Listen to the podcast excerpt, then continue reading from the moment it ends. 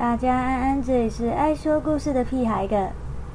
今天的闲聊集部分，我们来聊聊最近动画《神奇宝贝》新的一集，终于小智拿到世界冠军啦！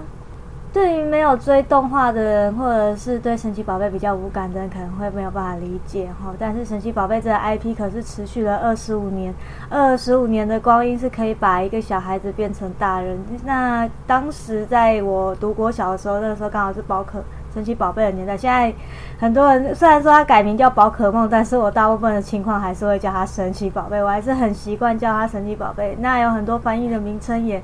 做了大幅更动，但对于我们这些从小看到大的人来说，还是原本的名字最对味啦。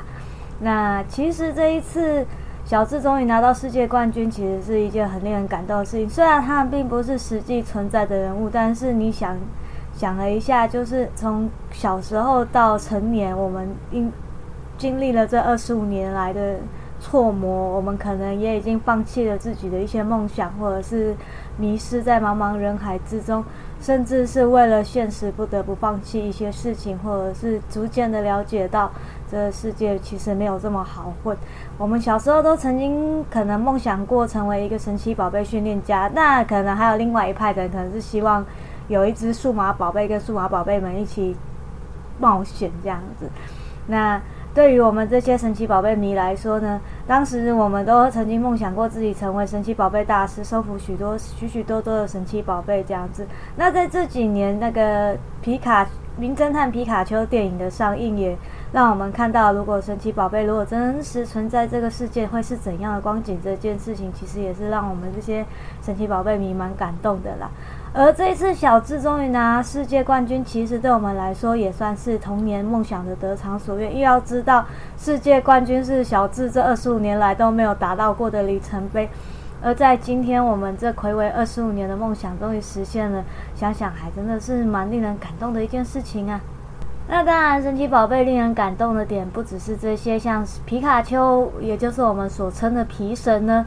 其实，在很早之前，是一只没有人要的神奇宝贝，而最后他因为遇到了小智，而终于得到了真正的伙伴。然后，这二十五年来的情谊，以及动画那一集，在最初最初的 OP 吹下去的那一瞬间，真的是满满的回忆杀，满满的童年回忆，满满的情怀都出来了呀！